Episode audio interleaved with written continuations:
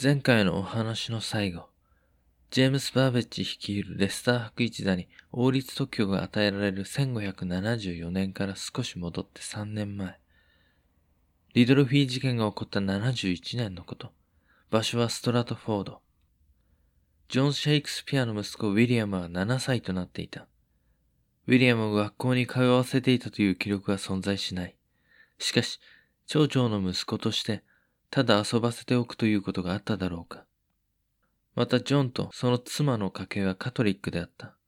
昔、カトリックの司祭によって寄贈された学校がストラドフォードの中心にあり、地元の子供たちは無料で学ぶことができた。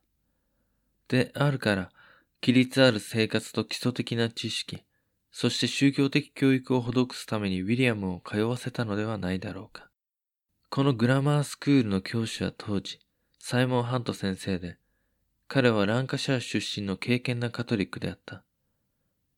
その当時、学校は在籍した学生の記録を残すことはなかったのだが、教師の記録は残している。ジョンがウィリアムを学校に通わせたとしたら、ここしかないという考察から話を進める。ジョンが結婚して間もない頃、エリザベス女王が1599年に礼拝統一法の再宣言を行って、イングランド国教会を国の宗教と定めた。では、旧来カトリックであった人々はどうなったか。田舎町だからといってもそこに住む人々が公然とカトリックのもとに生活していられたはずがない。そうあなたは考えるかもしれない。だが、イングランドには古くからカトリックの歴史があり、しかもエリザベスの父、ヘンリー8世の時代にカトリックを脱した後も、メアリー1世の時代に再びカトリックに戻るといった経緯もあって、国王の号令で信仰がコロコロ変わっても、国民全員の信じるものがそう容易に切り替わるものではなかった。特に田舎の昔からの慣習というのはなかなか変わるものではない。ただこの時、人々はこの先どうなるかはわからなかったが、この後数年で事態は大きく変わっていく。サイモン・ハント先生は生徒たちを熱心に教育した。ジョンは毎日ウィリアムの学校での出来事を聞くことにしていた。そしていつも息子のウィリアムが楽しそうに話すのはサイモン先生の過去のお話。行ったこともない様々な国の風景や出来事、伝説を聞く時間だった。ラテン語の授業は実際にラテン語を使って演劇による実践で学んでいた。そしてウィリアムを学校に通わせて2年が経った頃、ストラトフォードの町にレスター博一座という劇団がやってきた。地方巡業で立ち寄ったのだ。ジョンはサイモン先生の行為でウィリアムと一緒に芝居を見に行った。飲み屋と宿屋の一緒になった店の中庭で、初めて息子のウィリアムはプロの劇というものを目にした。ウィリアムには何の話であったかは理解できなかったようだが、目を輝かせて見ていた。しばらく自分の書いた詩を演劇の真似事のようなセリフ回しで両親に披露した。しばしばジョンはサイモン先生を家に招待し、もてなした。そんな講師ともに世話になったサイモン先生は、数年後学校を離れることとなった。ウィリアムの年上で優秀な生徒であったショタリーに住むロバート・ディブデールを連れてフランスへ留学することになったからだ。別れ際のこと。ジョンさん、今までお世話になりました。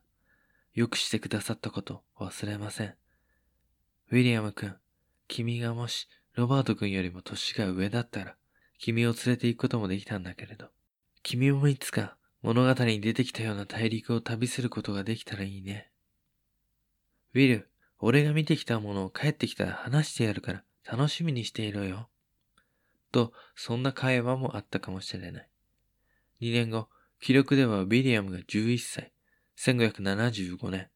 この年から学校の先生はトマス・ジェンキンス先生となっている。ロンドン生まれ、カトリックで有名なオックスフォード大学セント・ジョンズ学寮出身。彼の大学時代の先生は、当時カトリックの界隈では有名であったエドマンド・キャンピオンという先生だった。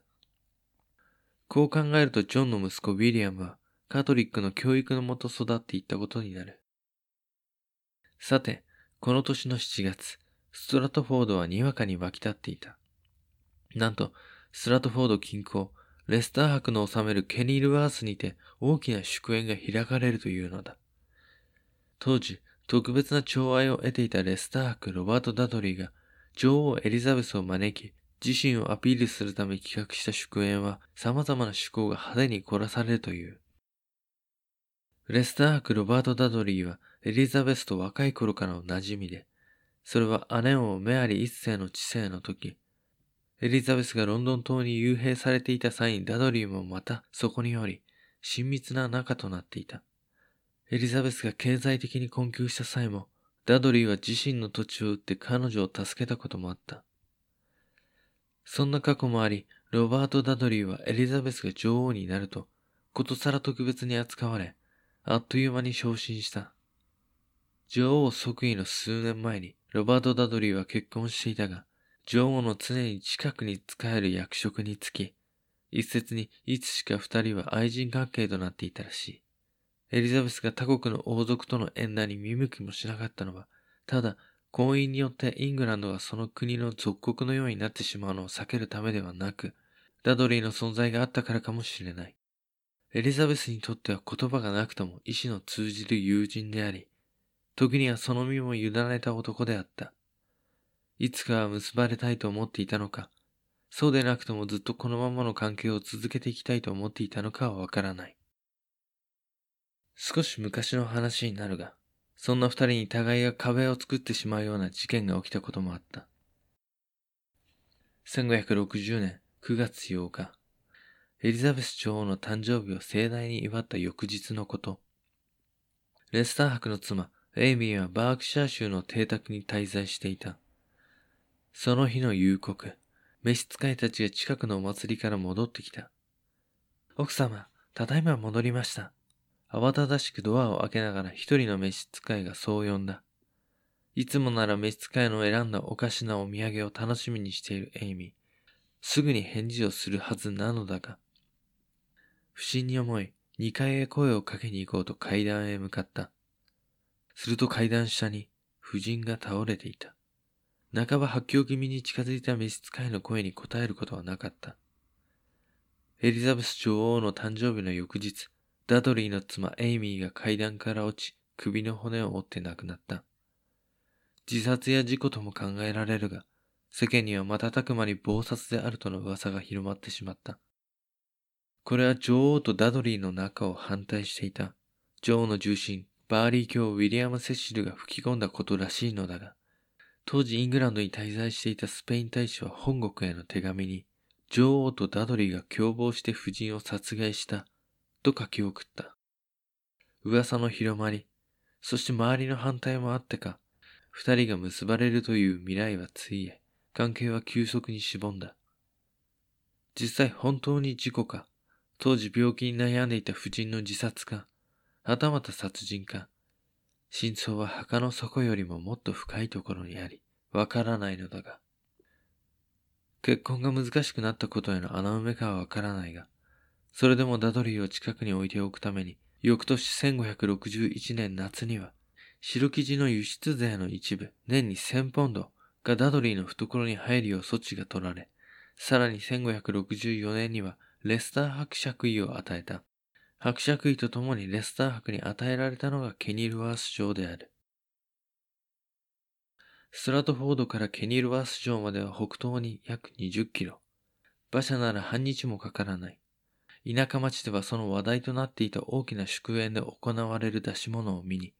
周りの町や村の人々は一生に一度かもしれないと、見物に駆けつけていた。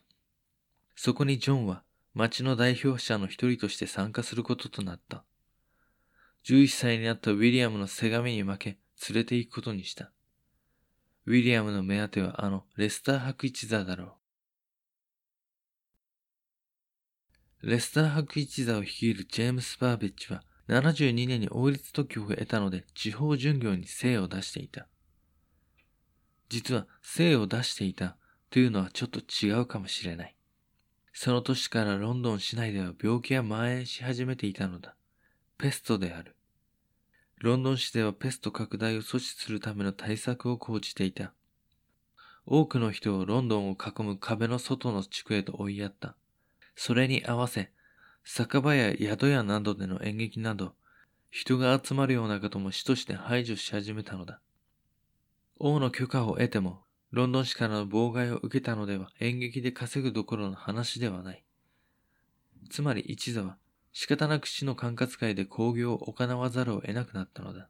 罪深き郊外と呼ばれるロンドン市の外側、北のエリアを活動の拠点と考えたが、やはり病の心配と不衛生な貧民の住むこのエリア市内から感激に来る客もあまりいなかった。そこでジェームスは地方を回ってこようと考えたのである。2年の間、各地を回った。特にレスター伯爵のケニルワースで集まりがある際に呼ばれることもあったので、その居城のあるウォリクシャーエリアはよく回った。そして、1575年夏の少し前のこと、レスター伯爵にバーベッジは呼び出された。7月に女王を自身のケニルバース城に招こうというのだ。そこで伯爵は生涯忘れられなくなるほど女王を楽しませ、喜ばせたいと考えているとのことだった。バーベッジはその催し物の計画にアイデアを求められ、呼ばれたのだった。バーベッジが伯爵の自室に入ると、その机の上には散々書き殴ったメモのようなものが散らばっていた。一瞬そちらに目をやったのに気づいたのか、伯爵は罰が悪そうにトトンと片付けた。いつ見ても伯爵は端正な顔落ちをしてらっしゃる。役者になったらさぞ売れるだろうな。なんと思いながらバーベッジは伯爵の言葉を待った。して、どう思う？私はこの際、金に糸目をつけず、とにかく公正に取り行いたい。私の今後の立場を決定づけるような宿営にしたいと考えているんだ。自分でもいろいろ考えてはみたが、これはという案は全く浮かばないものでな。そうですね。とっておき、一生に一度の祝宴にしたいなら、今まで見てきたような出し物じゃやる意味がないでしょうね。花火に、アクロバットな曲芸、熊いじめに、モリスダンス、やり試合。これは確かに盛り上がる。外せませんが、私たちの演劇は、神話になぞったロマンス劇、なんてのはどうでしょう。その劇でまず、演劇好きの女王様を歓迎いたします。そして、こちらにお邪魔していろいろあたりを見させていただいたのですが、お城のそばの池、これは使えます。なんだ、池か。釣りでもやろうというのではないだろうね。女王は狩りもそうだけど、そういうのは好きじゃないぞ。やはり演劇が好きなのだからたくさんの一座を呼ぶしかないか。いいえ、私に考えがあります。今ちょうどこれから神話劇をやろうと考えておりまして、いろいろと作家たちや学者先生に案を聞いていたんです。それが今回使えそうです。アリオン、ご存知でしょうか？アリオン、詩人のアリオンか。さようでございます。イルカにまたがって歌を歌ったアリオンです。それを題材にした芝居、仕掛けを使って水上でやるというのはどうでしょうか？水の上で。それは素晴らしい。今までに私は見たこともない。もし可能ならこの宿兵の鳥にふさわしい出し物だ。やはりバーベッジ、お前に聞いて正解だった。なんて話があったかどうかはわからないが、エスター博のお抱えの一座として宿営の際にはその庇護に報いるため、総力を決して応えるのがその役目である。バーベッジは宿営に向け忙しくなった。7月9日から27日まで、エリザベス女王は滞在することになっている。期間は長い。しかしショーは必ず成功させなければならない。レスターク、ロバート・ダドリーはというと、心に決めていたことがあった。この祝宴の際、女王エリザベスに結婚を申し込もうと。遠い過去ついえた希望。彼にとって大きな賭けだったのかもしれない。その祝宴にはなんと1000ポンド以上もの財が投じられることとなったのだから。そしてついに、前代未聞の盛大な祝宴が開かれることとなったのである。ジョン・シェイクスピアたちがケニルワース城に着くと、貴族や各地の議員だけではなく、多くの見物人も集まっていた。そしてこの後行われた出し物の数々は人々の目にどう映ったのだろうか。催し物のすべては見れなくとも、目撃したその一部は田舎町に住む人々にとっては一生に一度のものだったに違いない。その出し物の中でも特にギリシャ神話に出てくる詩人アリオンが機械仕掛けの巨大なイルカにまたがって登場し、心に染み入る歌を歌う水上のエンターテイメントは、それを見た誰もが驚愕した。その場にいた者の多くの記憶に強く刻まれた。父ジョンと一緒に来ていたウィリアムが見ていたなら、彼の目にもその光景が強い光の残像となって残ったことだろう。バーベッジは安堵していた。祝宴の盛り上がりは滞りなく成功したのだ。女王様も伯爵のこのもてなしにお喜びになったはず。きっと伯爵にとって大きな後押しになったに違いない。上演を担当したジェームスは、彼にとっても一生に一座かもしれないこの祝宴に息子たちを連れてきていた。7歳になったばかりのカスバートに、5歳のリチャード。父のしているその仕事というものを幼い息子たちに見せてやりたいと思ったのだ。そしてバーベッジは改めて決意していた。これからも演劇に関わり、この業界でもっともっと成功してみせると。さて、レスター博はというと、この莫大な財産を投入した催しは女王へ求婚するためであったようだが、しかし、レッサー博の妻が亡くなった事件から10年、エリザベスはこの国と結婚したのだと自身に強く言い聞かせていた。残念ながら二人の仲はそれ以上進展することはなかった。